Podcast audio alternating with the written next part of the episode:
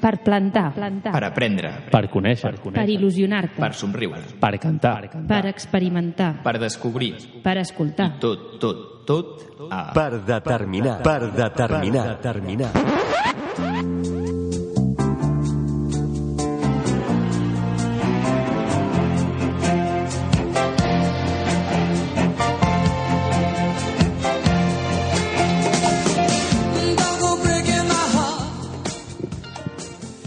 Benvinguts tots al 18è programa del 30 de juny de la nostra tercera temporada.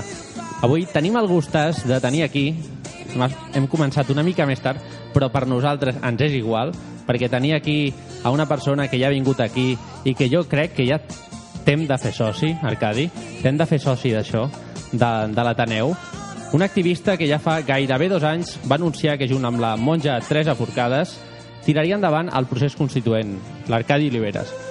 Avui el tenim aquí, amb ell parlarem, també estrenem una cançó que ha escrit el, el nostre estimat Guillem Serrano, ell és el compositor, i el Xavier Trias l'ha cantat per acomiadar-se de tots. I bueno, com sempre, hola Guillem, què tal? Bona nit. què tal tot? Sí, jo et Bé. sento bé. Em sents bé? Sí, sí, perfecte. em sento Què tal? Molt tot bé? Sí, què tal? Avui és l'últim ja, eh? Avui és l'últim de la Això temporada. es fa com la despedida, sí, no? És fa, ja és és una pena, sí, però una bueno. mica de pena. Què passa, Irene? Aquí. Te, ve, te veo más morena, eh? Ah, doncs deu ser la llum, perquè zero... El sol no... No, no has tocat sol? No he tocat sol. Ostres. Bueno, Arcadi, molt bones. Sí, més a prop. Tot bé, Arcadi? Molt bé. Bueno, vam, vam trobar-nos aquí fa dos anys i l'altre dia vaig dir l'he de trucar a l'Arcadi perquè vingui i sigui el convidat que ens tanqui la temporada. I jo sempre ho dic de tu, eh? I això em sembla una cosa fantàstica i no és per tirar per ser pilota, no? Però una persona com tu, en el nivell que estàs, que no pares de fer coses, que ens diguis que sí a nosaltres, per això a nosaltres és una alegria. Si l'agenda funciona, doncs quan hi ha forats se'ls ha d'atendre, sigui sigui, vingui d'on vingui la banda, i vosaltres sou entranyables perquè jo conec des de temps, o sigui. Molt bé, Arcadi. Gràcies. Bueno, doncs ara, per no perdre més minuts i més temps, perquè avui tenim un programa carregat, començarem amb una secció que, com no, és la secció de la nostra Irene, que és la última de temporada, i que és, Recicla't científicament. doncs, endavant amb la seva sintonia.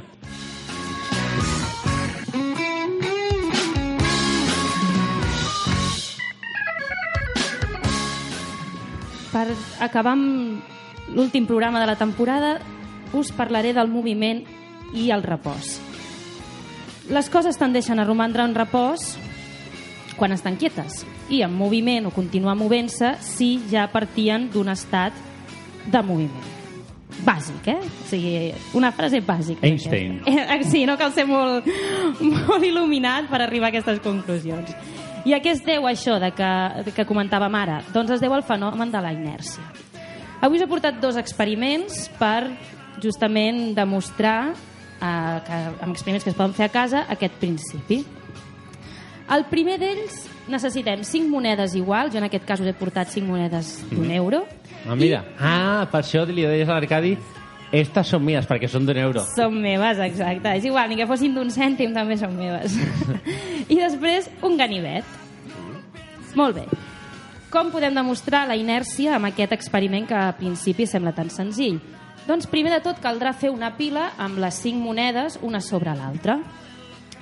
L'experiment en què consisteix? Arcadi, t'atreveixes? Que tinc aquí al Digue'm, costat. digue'm, sí. Molt bé.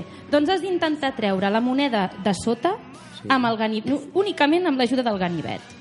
Sí. Endavant, quan tu vulguis. Clar, hem de pensar a veure quina és la millor estratègia per llançar-la sense tocar la resta de monedes. Endavant, endavant, que si no ens podem estar aquí tota l'hora. No? No? Clar, l'Arcadi el que està fent és empenyent amb molta suavitat i què passa? Que es mou tota la pila, s'està movent tota la pila i hem de moure la última, sense moure les altres, trampós. El Sergio t'estava donant pistes. Arcadi, que hi ha confiança. Fota-li. A la de baix. Sí, Sí, sí, un sí, sí, cop fota-li. ben sec. Un cop fort? Un... Amb més ganes, amb més Sí, sec, amb ja més es mal... veu, com un cop fort, Amb, sí. amb més mal geni. Si ho fem allò un cop sec, a la última sortirà disparada Es la, de, veu, es veu. la darrera sense que les altres gairebé es moguin, intacta. I això per què passa? Com que la pila de monedes pesa, té molta inèrcia i roman al seu lloc. Aleshores, una sola moneda és molt lleugera i té, per tant, molta menys inèrcia. Per això es desplaça més fàcilment i surt llançada quan la colpegem. Així de senzillet, és per inèrcia i per pes de les monedes que tenim a sobre. Després un segon experiment que us porto, aquest és una mica més complex de muntar, però els, el Per- material que necessitem. Perdona, eh? Ara faré una foto al material i la penjaré al Twitter i al Facebook. Això eh, ho poses en una taula i sembla que vas a fer màgia ara. Sí. És de, sembla unes cartes, no sé què, tal. Què necessitem? Una tassa, una postal o una targeta o alguna cosa similar, una capsa de mistos i després una pilota, una taronja, alguna cosa així esfèrica amb un cert pes. Com hem de disposar tots aquests materials? La tassa anirà a baix de tot amb el que és la boca de la tassa mirant cap a dalt. A sobre de la tassa posarem la targeta o la postal. A continuació posarem de manera vertical la capsa de mistos. I per últim, a dalt de tot i una mica amb equilibri, posarem la taronja, la pilota, el que hàgim seleccionat. En què consisteix aquest experiment, Arcadi? A veure si aquest en surt. Mm, Sí, o no sortirà. Però vaja, tu digues. Amb un cop, és a dir, amb una estivada seca, allò, pum, de sobte has d'estirar el que és la targeta. I a veure què passa. Quan tu vulguis, et concentres i fit, la tires cap a tu. Un cop sec, eh? Molt bé. Clavat. Jo t'ho dic, Arcadi, eh? Aquest m'hagués costat a mi. Oh, ha caigut tot Sí, sí, però on ha caigut la pilota? No ha caigut a qualsevol lloc, la pilota. a dins de la tassa. eh? ha caigut dintre de la tassa. Quina és l'explicació d'aquest experiment? Els objectes pesats, com podrien ser la taronja o la pilota, tenen molta més inèrcia que les coses lleugeres, com podrien ser la postal o la capsa de mistos. Aleshores, la inèrcia el que fa és evitar que la pilota avanci. I per això, quan cau, cau dintre de la tassa. En canvi, què ha passat amb els mistos? La, capsa, la capsa de mistos té molta més inèrcia. Per tant, ha caigut fora de la tassa. Estava en la, en la mateixa vertical. Sí. Sí. Si després penja la foto al Sí. Sergio veureu que està a la mateixa vertical, però com un pesa més que l'altre, un, al tenir més inèrcia, cau fora de la tassa i la pilota, que pesa més, té menys inèrcia, cau dintre de la tassa. Oh, s'ha sentit el, el bote. Fes-ho una altra vegada, fes-ho una altra vegada. Ja, perquè vegin que ho fem en directe. És en directe, és en directe, i tant. Bueno, i ara què? I ara Ara què l'agenda. toca? Per, per Activitats. qui? Pels jonquis del medi ambient. Ah, exacte. Us proposo l'art de visitar un jardí, les roses de Barcelona, a la muntanya de Montjuïc, l'Arival, Grec, l'Umbracle i Aclimatació, que és on s'acullen els primers roserars públics de la ciutat. És una ruta per conèixer la biodiversitat i la història del patrimoni viu de la ciutat. Aquesta ruta té lloc el dissabte 4 de juliol de 10 a 12 del migdia i també us proposo una visita combinada, ara us explico. És el, el du per títol cap a una econom- economia circular, factor tecnològic, factor humà. I com us deia, és, una visita combinada a l'estació pneumàtica de les CEPS i al punt verd col·laborador Tabuenca per descobrir el destí dels materials quotidians i com es reintrodueixen en els cicles productius o naturals. Penso que és una xerrada i una visita molt, molt interessant, perquè a vegades desconeixem on van aquests productes que per nosaltres ja no tenen un ús. I més els tecnològics, que a nivell ambiental són bastant perillosos. Doncs això té lloc el dimecres 8 de juliol de 10 a 1 del migdia. I simplement recordar-vos, per fer una combinació entre cultura i medi ambient, que durant el mes de juliol i agost, i juny, però ja, com juny ja l'acabem, ja no us ho dic, es du a terme el 20è cicle de música als parcs, que són concerts gratuïts a l'aire lliure, de clàssica, jazz i bandes en jardins i parcs de la ciutat. Podeu consultar tot el programa a la web de bcn.cat barra medi ambient. Molt bé. Ah, jo et diré una cosa que de fet avui volia fer la foto i no l'he feta, Digue'm. però l'altre dia, Arcadi, nosaltres Sí. ara que aquest any, aquesta temporada, vam innovar i vam dir, anem a fer cada una vegada al trimestre una secció de l'hort a casa, vale? I jo feia temps que volia fer alguna d'hort a casa. I llavors vaig dir, mama, voy a comprar algo. Vale? I vaig anar aquí a Peraquart, a, una, a, un, a un lloc que hi ha que es diu Calagustí, que hi ha moltes coses, i vaig comprar un enciam, una bleda i el que vam parlar l'altre dia, una tomaquera. Doncs avui he menjat tomàquets de l'hort de casa. Sí, tomàquet cherry. Tomàquets mini cherries. Perquè jo vaig anar l'altre dia allà al Cal Agustí I clar, jo vaig veure allà tots els, els com es diuen semilleros en català? Els vivers, Els no? vivers. Sí que hi havia els petits i tal. I dic, eh, jo vull un tomacat. I diu, ja, però és que tenim quatre tipus. I dic, a l'estàndard, un normal. I al final em van donar un, i em vaig anar cap a casa i ho vaig plantar i ja està. Jo prometo aquí que l'any que ve, quan surti, jo el porto. Jo porto tu, un, uns tomàquets aquí. Molt bé. Si ha sortit alguna doncs cosa. avui, primera collita de la temporada. I bona o què? Boníssima. Jo la vull provar, eh? Portaré... mm, ja portaré. Ja portaré. El proper programa. bueno, Irene, et quedes una estona ara o...? Uh, marxo pitant. Vale. Se'ns Bueno. ha fet tard avui. Pues que vagi molt bé tus teatros i tus danzas Sí. y nos vemos en septiembre. Bueno, abans es veiem. Molt bé. Molt Vale. bon estiu a tots. Gràcies, Molt bé. igualment. Bueno, i ara amb el Guillem, que Guillem t'he fet una sorpresa. Ah, sí? Te l'he preparat, la sorpresa aquesta. I jo crec que... Arcadi, posa't els auriculars un moment. Els poso. A veure si ho sents. Això que... Sents, sents alguna cosa ara? Sents música? Ara no. Se- Ara sents música? No sento res. No sents res? No sents res? No sents res? Llunyà, llunyà. Ara, ara, ara. Sí? Vale, perfecte. Bueno, doncs l'altre dia va venir un personatge molt conegut, que és l'humorista el Barragán, el de Hola, ¿cómo estamos? Sí. Sí, que és d'aquí de Barcelona, no? I ens va fer una cosa. I aquesta cosa, ara l'escoltaràs, Ja, ja que sé- ja sé què una és, petita no. intro. He parlat molt, no? He parlat molt. T'he avançat Sí, moltes sí, coses. ja. Bueno, doncs ara una mica de la teva sintonia, que comencem amb curioses curiositats. Hoy, curiosas, Curioses curiosidades. curiositats. Sí? Todo lo que usted quiere saber sobre curiosidades curiosas.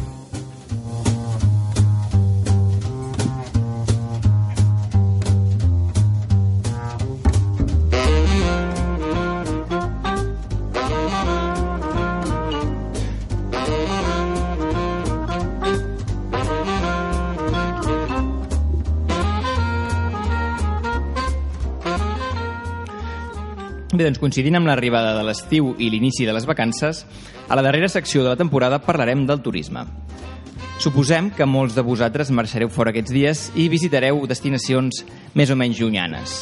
Però sabeu des de quan existeix aquesta pràctica tan arrelada avui dia? Uf, m'equivoco si dic a l'època medieval, perquè clar, a l'època medieval havien d'anar a comprar i havien d'anar amb els carros i es, para, es passaven dies i dies Sí. i deien, me voy de vacaciones. Doncs no, no fa tant, Sergio, no, No? fa Ah. tant. No, no, ara ho veuràs. Bé, ho expliquem a continuació. El turisme com a tal va néixer fa relativament poc, al segle XIX, quan, a causa de la revolució industrial i la conseqüent expansió econòmica, es, va, es van generalitzar els viatges d'oci i descans. Fins aleshores, els desplaçaments humans havien estat motivats per altres factors, com les guerres, les conquestes, el comerç, que deies tu, Sergio, les epidèmies o els grans moviments migratoris. A l'edat antiga, els desplaçaments més significatius es realitzaven en motiu dels Jocs Olímpics celebrats a la ciutat grega d'Olímpia, als quals assistien milers de persones. Segles després, a l'edat mitjana, va sorgir un nou tipus de viatge, les peregrinacions religioses. Va ser precisament gràcies a aquests recorreguts cap a llocs sagrats que es van crear els primers mapes i fondes destinades a acollir els caminants. A l'edat moderna tenen lloc grans expedicions marítimes organitzades per les principals potències colonials, les quals descobreixen territoris fins llavors desconeguts i desperten l'interès i les ganes de viatjar i veure món. Amb l'arribada del segle XX i la invenció de nous mitjans de transport com el cotxe o l'avió, es consolida definitivament la indústria turística. I ara faré una pregunta, Sergio. No miris el guió, no sé si l'has llegit ja. No, no, no, no, de veritat que no l'he No, llegit. l'has el mirat? Vale, a veure si em saps dir quin és el país més visitat del món. Ostres. França? Molt bé, bravo. No, no, no l'he mirat. No ho has eh? mirat? No, no, Segur? No, no, no. no. Doncs molt bé, pensat, es- efectivament. Espanya no.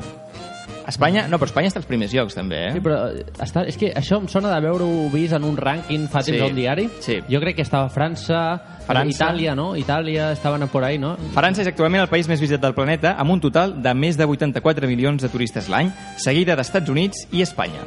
Espanya en tercer lloc. La Torre Eiffel eh, encapçala la llista de monuments més visitats. A casa nostra, el rànquing el formen, per aquest ordre, l'Alhambra de Granada, el Museu del Prado i la Sagrada Família. Molt bé. Ostres, és impressionant, eh? La Sagrada Família està en quina posició? En tercera posició. Tercera eh, posició. Com a monuments més visitats d'Espanya, diguem. I a la gent li agrada l'Alhambra.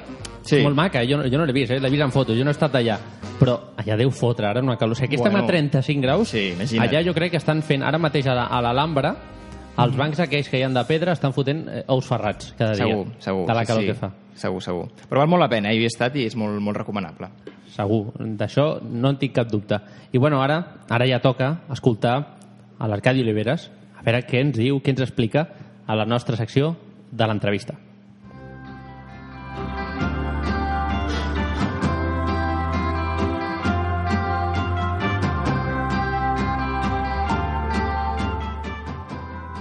Bueno, Arcadi, sempre que vens, ara que són les 9 i 18, jo intento anar ràpid perquè per mi eh, l'Arcadi jo, jo, jo t'ho diria clarament jo ara m'aniria a fer una cervesa amb tu eh? o una No aigua hi podem anar-hi, ara. o després però com sé que estàs lluny d'aquí doncs, clar, no t'ho dic, però ostres dona, dones molt i tens molta corda per parlar i els que et coneixem Bueno, ens fa molta il·lusió tornar a entrevistar una persona que ens estimem molt i que la darrera vegada que va venir aquí es va plantar al nostre estudi va ser el 10 de desembre del 2013 just poc després, jo diria que va ser mm, dos setmanes després o així, o tres o un mes d'haver anunciat el programa de TV3 de Singulars del Jaume eh, amb la Teresa Forcades el projecte de procés constituent amb el que el dia següent tots els diaris van obrir. El que passa és que ara que recordo ara ella ha parlat de França, que és el país turístic més, Més visitat del- més del visitat. planeta, sí. Tu estàs molt vinculat amb França, no? A tu t'agrada molt el Le Monde, no? Eh, Una ah, cosa si que... és per això sí, si Clar. és per això sí. Altres vincles no, però llegir el Monde sí que m'agrada, ja ho crec. Bueno, doncs el procés constituent que veu començar, això va ser el 2013, 2013 o 2012, No, no, va ser el 2013. 2013, que vau començar el, el projecte aquest del procés constituent i que, sincerament, no, ho heu patat, no? Perquè ara surten molts jocs, esteu ficats, diguem, en, a, a la vida quotidiana política es parla molt d'això, però abans de d'endinsar-nos més al que és l'actualitat, jo et volia preguntar de eh, quan hem de valorar quan volem valorar el, el moment actual de vegades cal una mica reviure no, el, el, el passat no? I, i mirar una mica la història. Llavors durant la dictadura vas, vas participar activament en la lluita contra el franquisme. Sí. avui en canvi la teva lluita se centra en canviar el model de societat. Quina d'elles costa més de guanyar? La lluita pel canvi de règim polític o pel model de societat? Les dues per igual i de moment no hem guanyat cap de les dues perquè ens havíem pensat que havia sortit el franquisme i ara ens donem compte que estem en una mena de postfranquisme claríssim. I a partir d'aquí tampoc hem guanyat. I el model de societat és molt reaci a canviar de manera que les dues lluites continuen i continuen fermes. Jo de vegades quan veig aquesta gent del Partit Popular penso que es diu el Franco. Per tant no sé si han canviat massa les coses.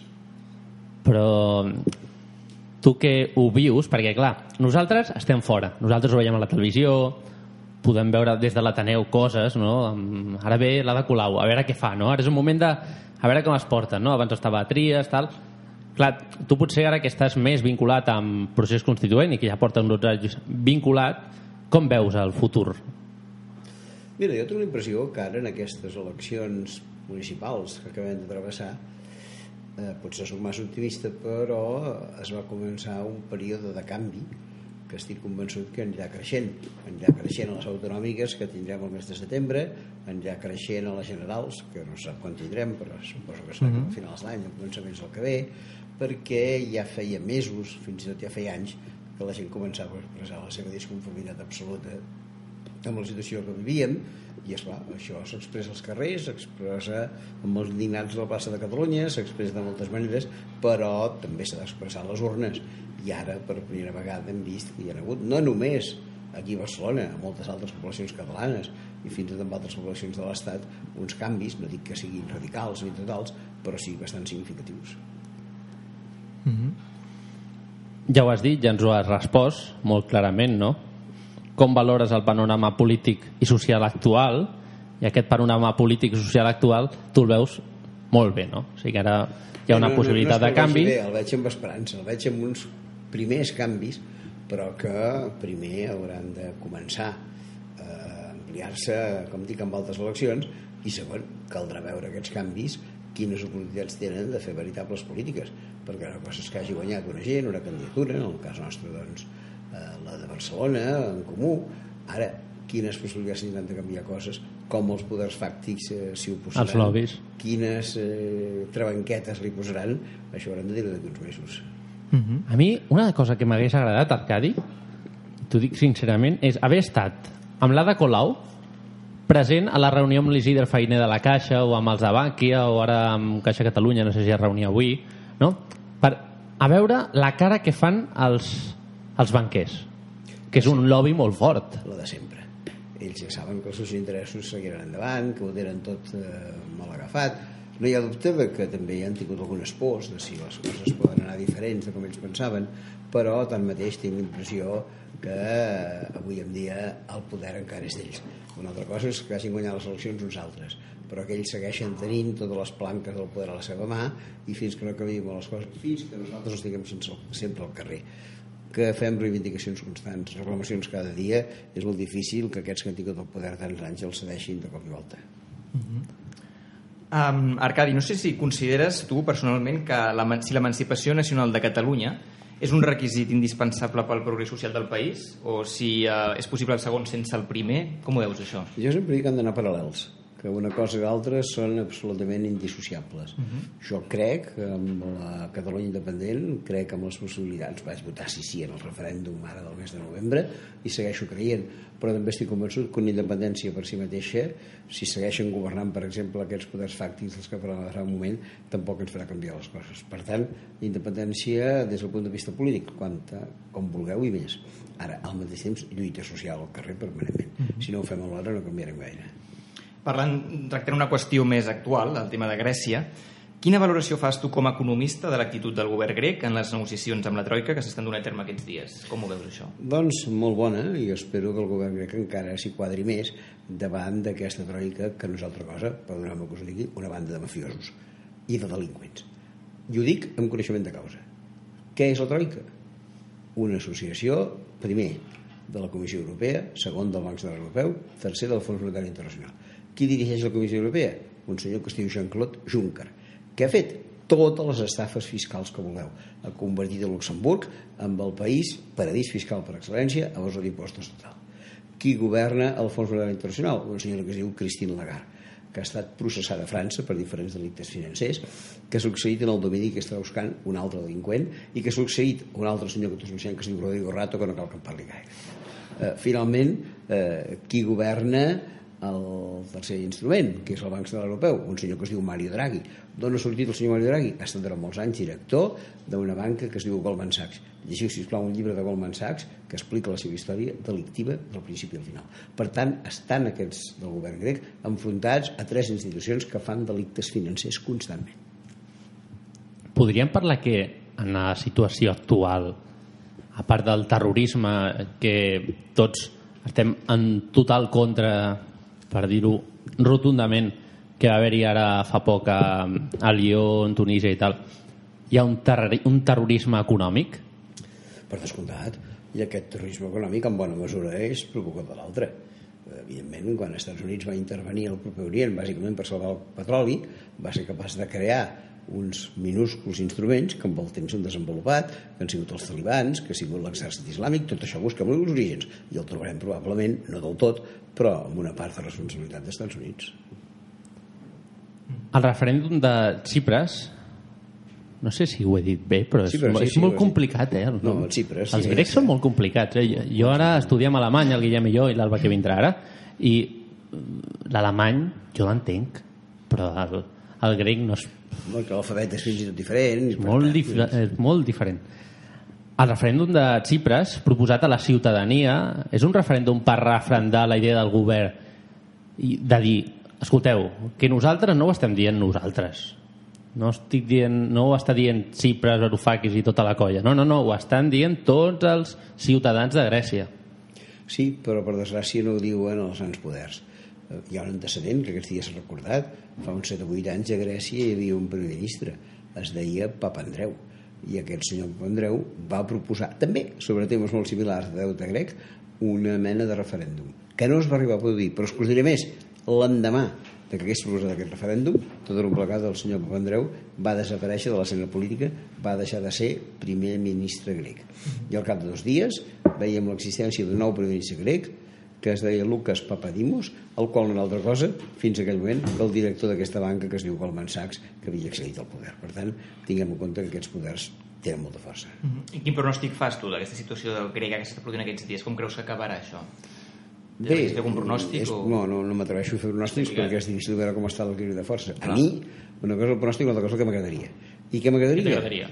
Doncs senzillament que Grècia fes un cop de cap i acabés sortint de l'euro d'una manera primera, que no ser altra cosa que la segona i tercera que vindran després, que és la sortida que haurien de fer doncs, Espanya, i que hauria de fer Itàlia, que hauria de fer Malta. El de l'euro és un desastre des del primer moment. No sé si ho has preguntat, però pel que diu sembla que no, no? Però parlant del govern de Xipres, del referèndum i de tot això, cal qüestionar de vegades que la tecnocràcia s'ha d'imposar una mica més? La tecnocràcia? No, sí, perquè no sé, si- de vegades em dóna la sensació que està molt bé fer un referèndum, però potser s'està parlant o s'està proposant coses a, unes, a, a una gent que no, pot, no té la formació potser econòmica vale? i llavors que, que és el poble el que ha de decidir davant dels enganys que aquesta tecnocràcia li està produint. Estem farts de tecnocràcia. Pensa que la tecnocràcia va generar l'euro. L'euro ens ha fet perdre a tots nosaltres el poder adquisitiu des de fa 12 anys. Ha generat la misèria a tota Europa, ha generat l'enriquiment d'uns pocs personatges dos anys impresentables i és quelcom que hem d'eliminar. Una associació que es diu Intermón Oxfam acaba de publicar un estudi segons el qual les 82 persones més riques del planeta tenen la mateixa riquesa que 3.500 milions de persones, que és la meitat de la humanitat. Un capitalisme criminal d'aquest tipus no es pot accedir més. No es pot accedir ni a nivell mundial i tampoc a nivell europeu. Per tant, res de tecnocràcia. Al costat, que el poble se n'assabenti bé i que els foti fora tots. i ara deixant Grècia no? bueno, i, i, això, i això de Grècia tu pots ara fer una mica de bruja Lola no? I, i pronosticar una mica què creus que passarà o... Mira, m'ho demanava el Guillem Ah, i li sí, he dit que era difícil fer un pronòstic. Una cosa és el pronòstic, el que mi- el que a mi m'agradaria, li deia. Sí. El pronòstic és difícil de fer perquè no tinc cap bola de cristall. Ara, que el que a mi m'agradaria és que Grècia donés un cop de cap, sortís de l'euro i que hi seguíssim de bracet després Xipre i Malta i Portugal i Espanya i tot això, això per descomptat sí que és el que m'agradaria. Així destruiríem aquest desastre que es diu euro. Però de cara a moltes empreses això pot influir Per sort, sí. Pot influir favorable o desfavorablement. Per les grans empreses, desfavorablement. Per les petites, per les que tenim al costat, pot influir molt favorablement. sí? Sí. I això com ho justifiques? No, no perquè... O sigui, clar, jo, jo, jo tinc una, fa, una empresa familiar i a casa i clar, això, això com, com et pot afectar? Perquè clar, nosaltres pues, estàs, estàs a, a, a Alemanya, en França, treballes i, i clar, ara imaginem ara que Grècia surt i després surt Espanya, no? Clar, al final el, això seria com un, un, un problema, no? A l'hora d'exportar, potser. Bueno, hi ha casos generals i casos particulars. Jo penso que tot depèn de, per exemple, quina activitat tingui aquesta empresa a la que fas referència i com se'n surti. Si és una empresa exportadora, li anirà de meravella sortir de l'euro, perquè entrarem a la passeta o els grecs entraran al dracma, que tindrà una minusvaloració important, que es devaluarà, i per tant la competitivitat dels preus d'aquesta empresa Ah, o la grega serà cada molt més gran. econòmica i- I al revés, abans parlàvem del turisme, a mi no és com entusiasme tal com està el turisme ara, però t'asseguro que sortint de l'euro, la passeta o el dracma es devaluen i els turistes encara vindran més massivament aquí. Per tant, ara, si tu dius, no, és que jo el que faig és importar petroli i el petroli serà més car, també és veritat. Hi ha de bones i de dolentes. Bueno, però això potser portaria a fer una cosa que jo sempre he dit, no? Això de vegades els arancels i tot això s'haurien de, de fer més forts per defensar i fer el que es feia a l'època medieval, ja es va començar a fer, el proteccionisme famós, que al final no és altra cosa que potenciar l'empresa d'aquí. També heu dit això sovint, que hem de tornar al proteccionisme i treure'ns del damunt aquest món que es diu món lliurecanvista, que està dirigit per una perversa, dic sincerament, perversa organització anomenada Organització Mundial del Comerç, OMC, que està tirant endavant alguns projectes desastrosos, com aquest, que no sé si n'heu parlat alguna vegada, que és el TTIP, el Tractat entre Europa i Estats Units, que acabarà doncs, eh, traient totes les garanties socials que tenim els europeus i altres fruits també d'aquesta organització comercial. Tot això està planificat, està planificat des de la fi de la Segona Guerra Mundial pels propis Estats Units, que van crear una organització comercial que es deia GATT, que el que va aconseguir és trencar precisament això que tu deies, que les aduanes que protegien les economies que eren unes aduanes del voltant del 40% sobre el preu del producte, passessin a com estan ara, que és al voltant d'un 3,9%. I per tant vol dir lliure circulació absoluta. Per alguns lliure circulació poden haver, per Alemanya no tornaré, però per un país que es vulgui desenvolupar, que li entren els productes de fora sense pagar aduana, és un veritable desastre. Bueno, ara mateix, pels xinesos, això és, és campixa. Aquí poden venir i fer el que vulguin. Més en quines condicions laborals ho fan, en quines condicions ambientals ho fan. Lo de Xina és un altre tema que n'hauríem de parlar alguna vegada. I aterrant una mica ja a Catalunya, no? I fent també una mica de bruja Lola, no ens agrada fer molt, però quin pronòstic fas dels propers comicis electorals a Catalunya? Primer pronòstic que s'han de fer, que no és segur que es faci, perquè jo encara cada dia sento que el senyor Rajoy pretén avançar les eleccions estatals i evidentment si les avancés aleshores el senyor Mas retardaria les seves amb la qual no està tan clar que siguin el dia 27 penso. Eh, el 27 de setembre. Això és el primer. Segon, eh, jo penso que hi haurà un cert equilibri entre allò que fins ara ha governat, que és la dreta, sense la participació del PP directa, encara que sigui indirectament en el cas català, i que hi pot haver una força per part de Convergència, per part d'Esquerra Republicana, però bastant limitada a un possible eh, contrapès, que és allò que alguns avui en dia anomenen ja, no sé si amb raó sense, Catalunya en Comú, per equilibrar el que ha passat aquí a Barcelona. Sí, que avui he llegit al diari que el Pablo Iglesias, de fet, va venir l'altre dia, va estar parlant amb el Joan Herrera, Sí. i pel que he llegit, eh? I, sincerament, aquí potser no, no sóc totalment eh, correcte, perquè no he llegit dos diaris, ha sigut una font catalana, no? que he llegit que el Pablo Iglesias va comentar al Joan Herrera en Company i els va dir, escolta, presentem la candidatura al 27S amb iniciativa Verds sota el nom de Podem. Sí, però ja se li ha tret del cap. Recordo que això ho va dir, eh, penso que el que proposava era dir-ne Podem una Catalunya en comú o una cosa així, però evidentment l'altra gent, entre ells el procés constituent, que ja estem més o menys ficats, doncs ja li van dir que no. I eh, és possible, no sé si la candidatura quallarà o no, això és una cosa que sabrem d'aquí 15 dies, però el que és evident és que el de Podem no se'n dirà. I de cara a Espanya, se suposa que qui guanyarà? Se suposa. Bé, de cara a Espanya el que no guanyarà, espero i desitjo, és el senyor Rajoy, després del desastre de política que ha dut a terme durant els 30 anys aquests i pico de mandat que porta. Eh, evidentment, penso que hi haurà d'haver una coalició entre el PSOE i el Podem, perquè d'aquesta manera puguin enderrocar en aquest PP, que malgrat el desastre que actua, encara té gent que el vota. Equivocament, però encara té gent que el vota. O amb Ciutadans, no? que està també allà sempre anant Sí, al Ciutadans PP també hi PSOE. entra al cap. Sí, llavors diguem-ne que hi haurà aquesta mena de mig equilibri, Ciutadans i PP per una banda, i PSOE i Podem per l'altra, amb algun recolzament extern d'Izquierda Unida. Però jo penso, seguint el que us deia abans, que aquesta voluntat de canvi que ja s'ha demostrat a Barcelona seguirà imperant i que això també produirà un canvi a nivell estatal. Perquè a nivell de gestió política, un partit com pot ser ara el que ha guanyat aquí a Barcelona, Barcelona en Comú, on hi ha molts partits, diguem, dintre, o la candidatura que es vol presentar en procés constituent de cara a, la, a les generals d'aquí de Catalunya, que són bueno, les autonòmiques, que és procés constituent, iniciativa verds i algun partit més. Sí. Aquestes candidatures no és complicat la seva gestió?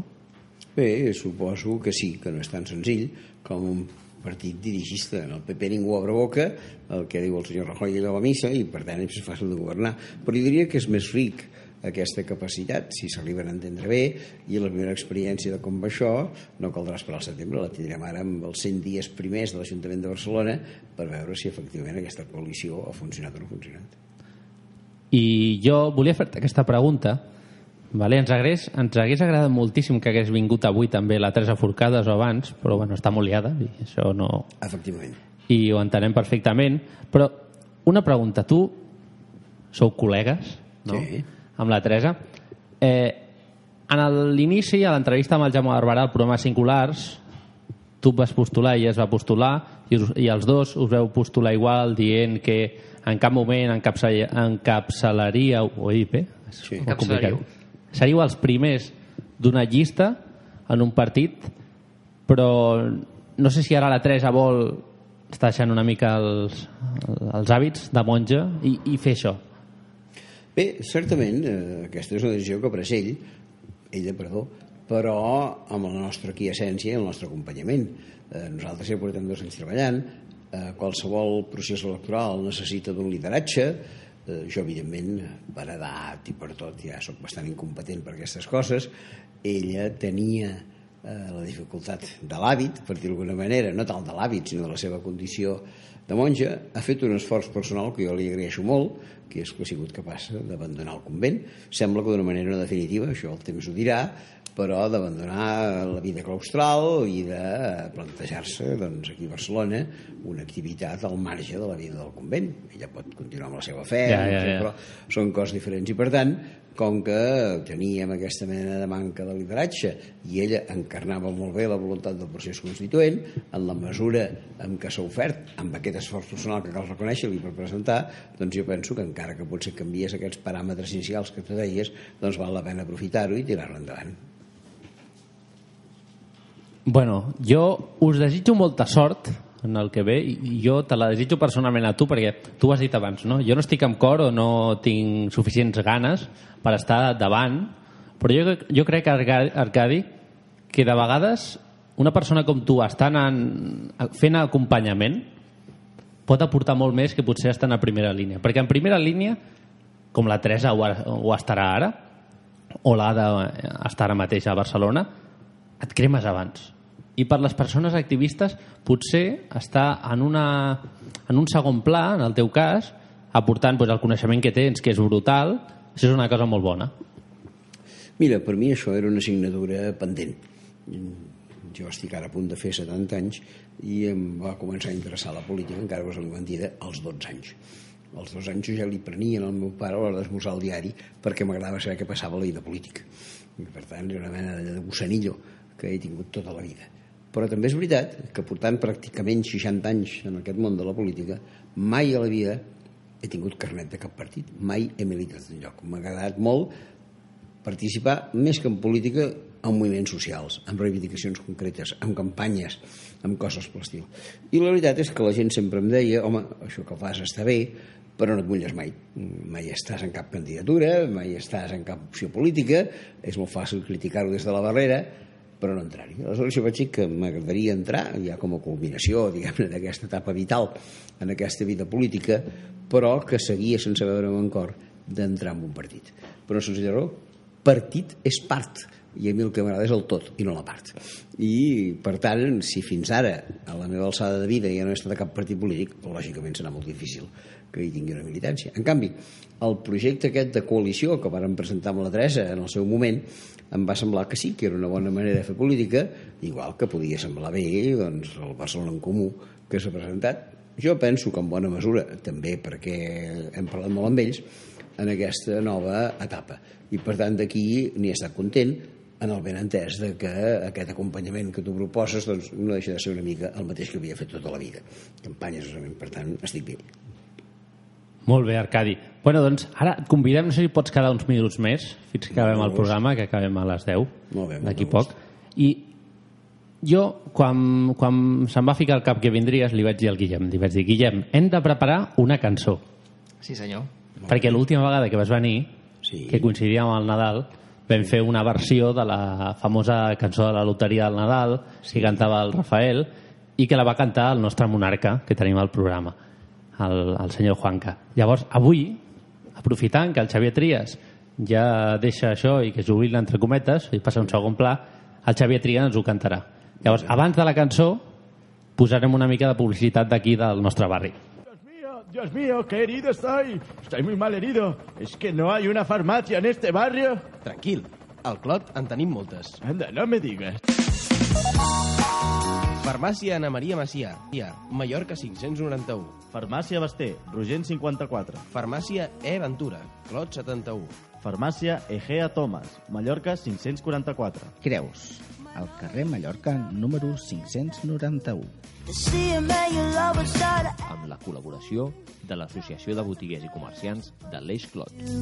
Tonight I'm breaking mama's rule.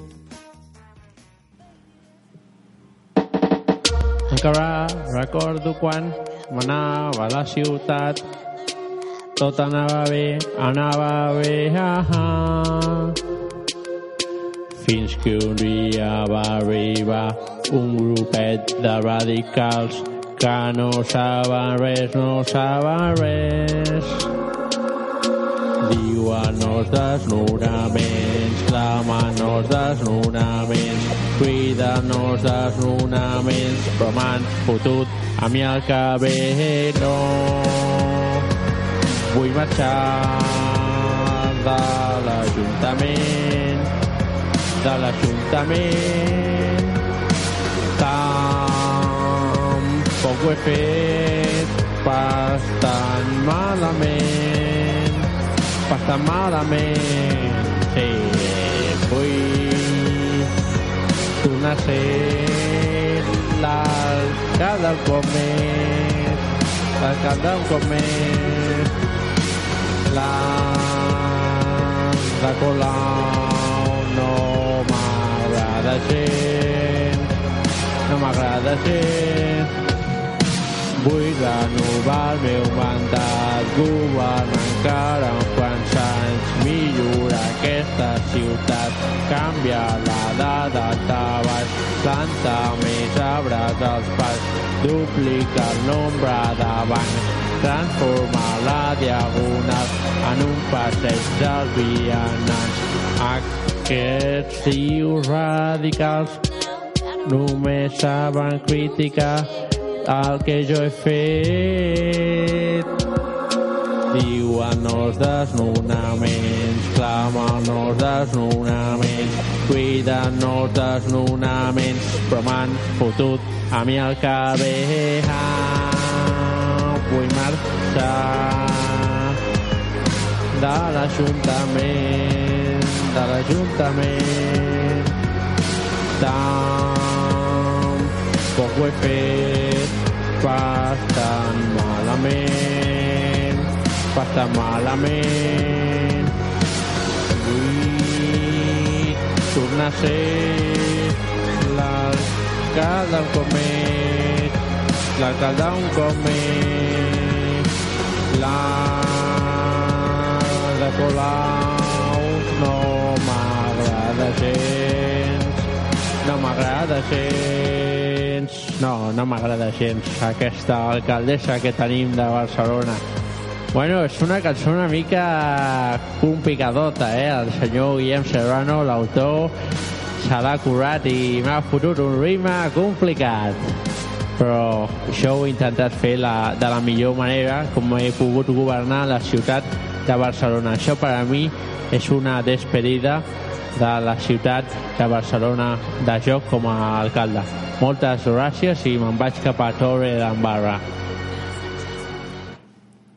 Molt bona, senyor Arcadi Oliveres. Sí, home. Què tal? Soc Xavier Trias, que has pogut observar que he fet una cançoneta. L'has fet molt bé, eh? He intentat mi- escoltar i cantar al màxim de bé, però és complicat, eh? Bé, no, no, a mi segurament jo tenia moltes discrepàncies amb el teu mandat i moltes coses no m'agradaven, però haig de reconèixer que has abandonat el poder com un cavaller i reconeguent de seguida la victòria de Barcelona en Comú, dient que no faries falses coalicions i de vegades una ha de saber marxar. I per tant, jo en aquest Sí, perquè ara heu arribat una, una forta competència, eh? Ara els activistes aquests Sí, sí, no, s'han posat al capdavant de tot el procés. Ara d'aquí un temps farem balanç i veurem què és el que ha anat més bé. Molt bé, bueno, això això m'he jubilat. Hola, Alba, què tal? Hola, què tal? Hola, Guillem. Hola, què tal? Eh, això m'he jubilat a la política, però jo l'any que ve estaré un altre aquí... Tornarà l'any- la, la temporada que ve, sí, donant, donant pel sac, perquè ara ja la, allà l'alcaldia no em volen i llavors estaré aquí amb tots vosaltres. Molt bé. D'acord? Bueno, bones vacances. Igualment. Igualment. Bueno, i ara, Alba, Hola. toca la teva secció. Què tal? Te veu morena. Sí, sí, és que això de treballar al, al Caribe tropical té els seus avantatges. Eh, Está, la ropa es casi del mismo color que, de- que la carne és real. No estic tan negra, eh?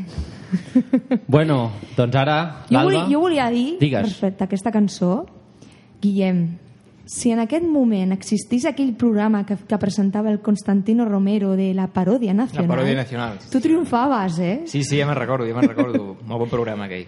Molt bé. Sí, Molt guai la cançó, eh? Gràcies. Bueno, doncs ara l'Alba ens porta la seva agenda cultural, com sempre, i ja amb això i poca cosa més acabem el programa.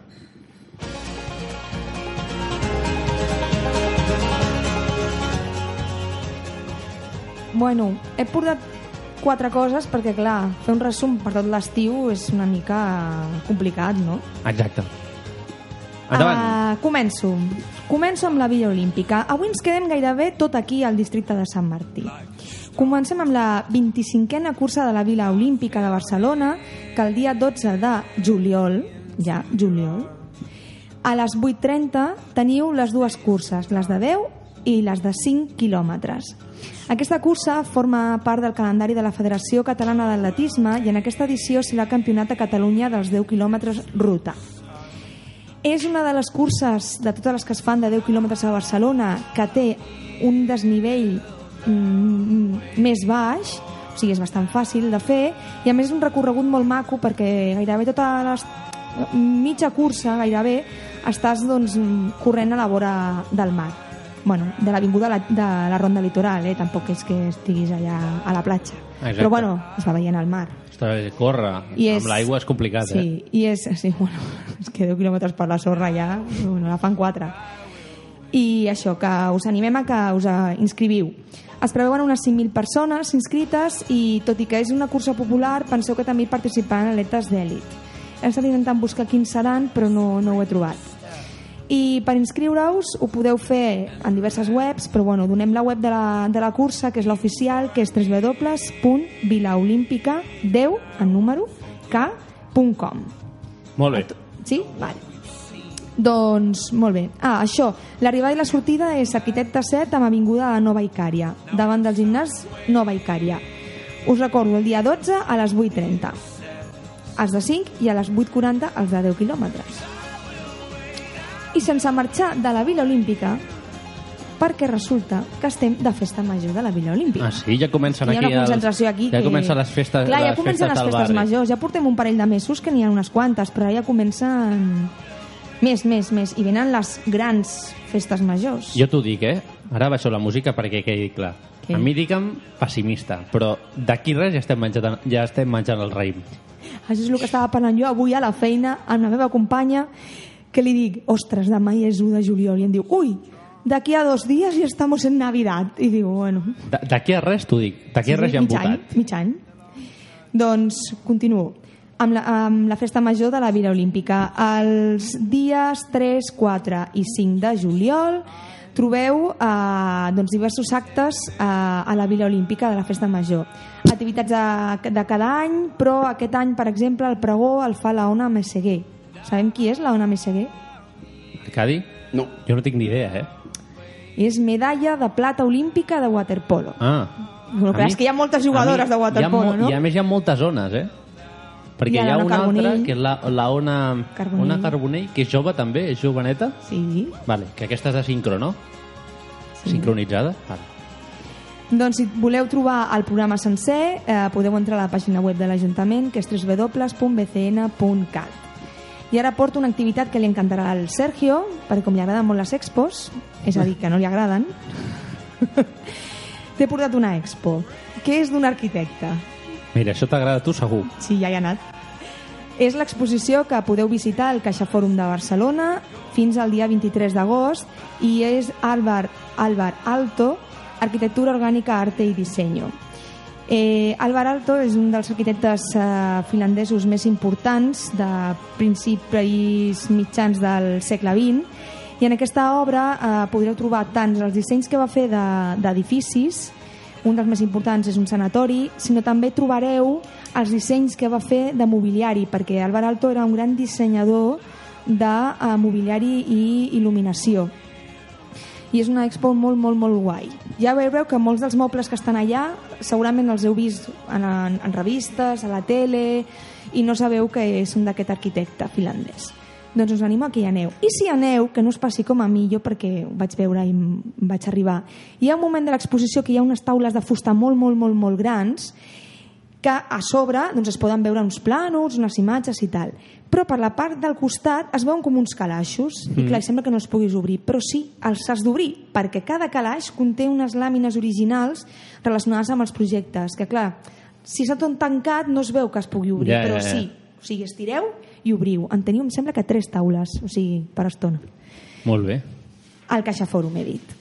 Molt bé. Com vaig de temps, Sergio? L'última. La última? No pot L'última. ser. Bueno, faig dues coses, eh? Vinga, I una va. altra proposta és el cinema lliure a la platja. Un altre any tenim aquí el cinema gratuït a la platja de Sant Sebastià. És eh, tots els dies, des del dia 9 de juliol fins al 16 d'agost, a les 9 hores.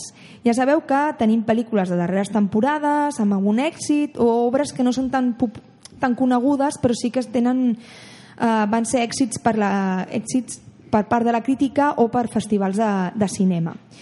Us dic la primera, que és Sobre la marxa, el dia 9 a les 21 hores. Molt bé. I ara, per acabar, Vinga, va. ja perquè he de presentar la, cançó, la, no? La traca final. Vale, traca final. La cançó d'avui és eh, una cançó que es diu Crystal, de Of Monsters and Men, i l'hem portat perquè ja em canso d'explicar-ho i de dir-ho, però bueno, en realitat no em canso, hem de dir la veritat. Tenim el Festival Cruïlla, que és el, el proper di- 10, 11 i 12 de juliol al Parc del Fòrum. Molts artistes, podeu constar els horaris, etc. I un dels artistes és Of Monsters and Men, que com són més coneguts, doncs hem portat la seva cançó Cristals. Ells actuen el dia 10, podeu comprar entrades de dia si voleu, el dia 10 a l'escenari Paypal a les 21.45. I aquest any ja us diré, quan tornem, com ha funcionat. Hi ha una novetat al Cruïlla, que és la forma de pagament de les cerveses. Ah, que és amb una pulsera que t'has de registrar abans, llavors te la donen això- allà i porta els diners si tu la passes per un lector. Jo això, ja amb el Primavera Sound ho van intentar amb unes targetes Això- i no va això- funcionar. Això és el que m'interessa a mi. Lo de les cerveses. Ja explicaré, perquè ja dic que el Primavera Sound amb les targetes no va funcionar, ho van haver de retirar el primer dia, fa un parell o tres d'anys, i ara ens porten pulseres. Ja veurem. Ja. Molt bé, Alba. Bueno, una falca i després, a veure si ens dona temps, farem una cosa que el, jo crec que ara trucarem molt lluny. Molt bé. Ara fliparem. Hola, sóc Joan Pere. Jo també escolto Per Determinar, el magazín de ràdio Ateneu del Clot que pots escoltar tots els dimarts de 21 a 22 hores de la nit quinzenalment a través de ateneudelclot.com barra ràdio.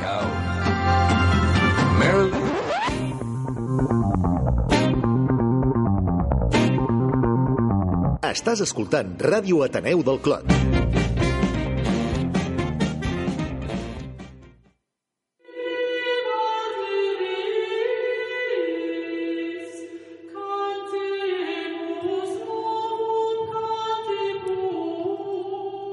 Este...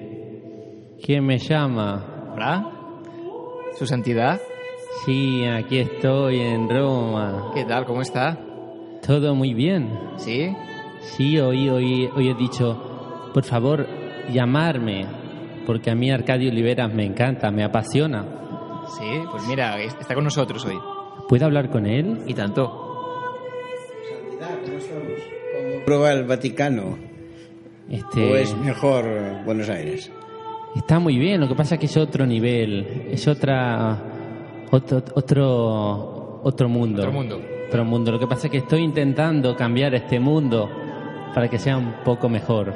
Muy bien la encíclica, ¿eh? Muy bien. Sí, le gustó. Toca el tema del medio ambiente. Eso a usted le encanta. Hay, que cambiar estas cuestiones, entrar en el decrecimiento y si lo dice el Papa, mejor que mejor. Este, yo voy a hacer todo, o intentar hacer en los años que me quedan todo lo que a Arcadi le guste. Porque le, le voy a ser sincero, para nosotros en Roma, que siempre hago la, la misma broma, Roma que por la puerta se asoma, aquí ya siempre la he hecho. Este, a nosotros nos encanta, nos encanta siempre España y a mí me encanta España por la relación que hay entre España y Argentina. Y lo que están haciendo ustedes es impresionante. Aunque usted no lo sepa, tenemos un amigo común que le acaba de visitar en Roma y que eh, tengo relación con él desde hace 35 años. Es un premio Nobel de la Paz que se llama Adolfo Pérez Esquivel, que precisamente es argentino, le conocí hace mucho tiempo, me veo con frecuencia con él y sé que hace poco ha estado con usted en el Vaticano, de manera que vamos a celebrar los amigos comunes. Usted está invitadísimo a mi casa. Sí, que no es su casa de verdad, porque creo que usted ha alquilado una especie de residencia Yo estoy, pequeñita, eh, yo estoy al no el ladito. palacio. Sí, sí, sí, está bien, buena, buena idea, buena idea. No, me gusta a mí ser más, más cercano a la gente y estar más próximo al pueblo. Bueno, me, me han dicho que yo dé paso a la música Ah, me parece estupendo. para acabar el programa. Sí. Que la música Así es es, más Cristal de Of Monsters and Men. pues desde aquí, desde Roma, desde muy lejos, ya le ha anticipado Sergio que llamaríamos lejos. Sí, sí, sí. Vamos a poner Crystals de Of Monster and Men.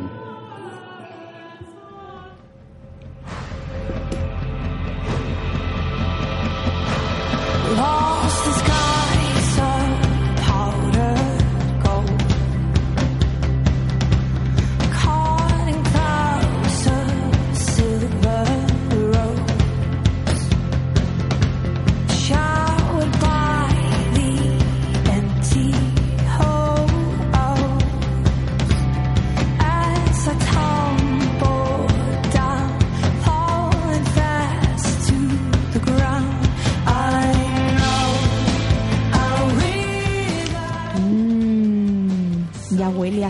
cerveza festivalera. Ya se acerca el veranito, no? Bueno, Arcadi, moltíssimes ui, et he pillat ara aquí amb, con las manos en la massa. Sí, estava preparant la cartera perquè penso que han de marxar, oi? Bueno, ara és el moment de dir adeu. Moltes gràcies, Arcadi, per venir. Jo, la temporada que ve, no sé si trucar-te perquè no diguis que pesats són aquests de l'Ateneu. A mi m'agradaria que vinguessis, també. Vinc en bus, no pas cada setmana ni cada 15 dies. Clar, home. sí, una vez al año no hace No hace daño, ¿no? Bueno, cuida't. Estàs, jo t'ho diria, i l'Alba, quan, quan veníem, li dic, Alba, l'Arcadi està igual que sempre. Perquè nosaltres, l'Alba i jo, el Pep tenia el màster, que ja t'ho he comentat Uns anys abans. més vell, però vaig, vaig fent, vaig fent. Però sí, sí, lo important és el que està dalt.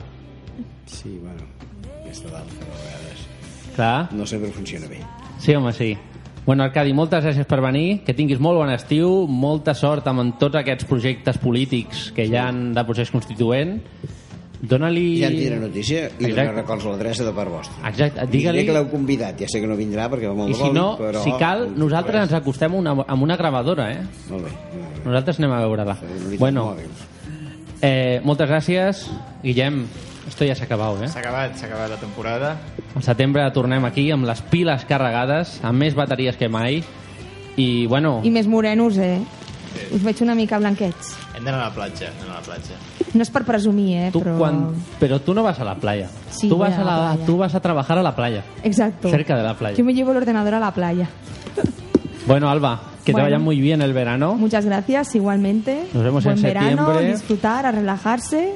Yo tengo unas ganas de subir la música ahora Sí, ¿no? para, para sentirme en verano. Sí, pero luego lo echarás de menos. Luego lo echaré de menos. Ah. ¿Cómo me conoces? Bueno, cuideu-vos, no feu molt al ganso, una abraçada molt forta a tots i a totes i a veure al setembre com han canviat les coses i què ens trobem. Ciao, chaito. Chaito.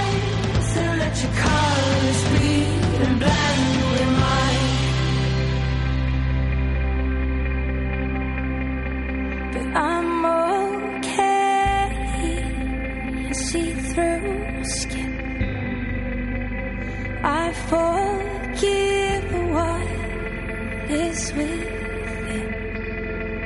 Cause I'm in this house, I'm in this hole. Oh, oh.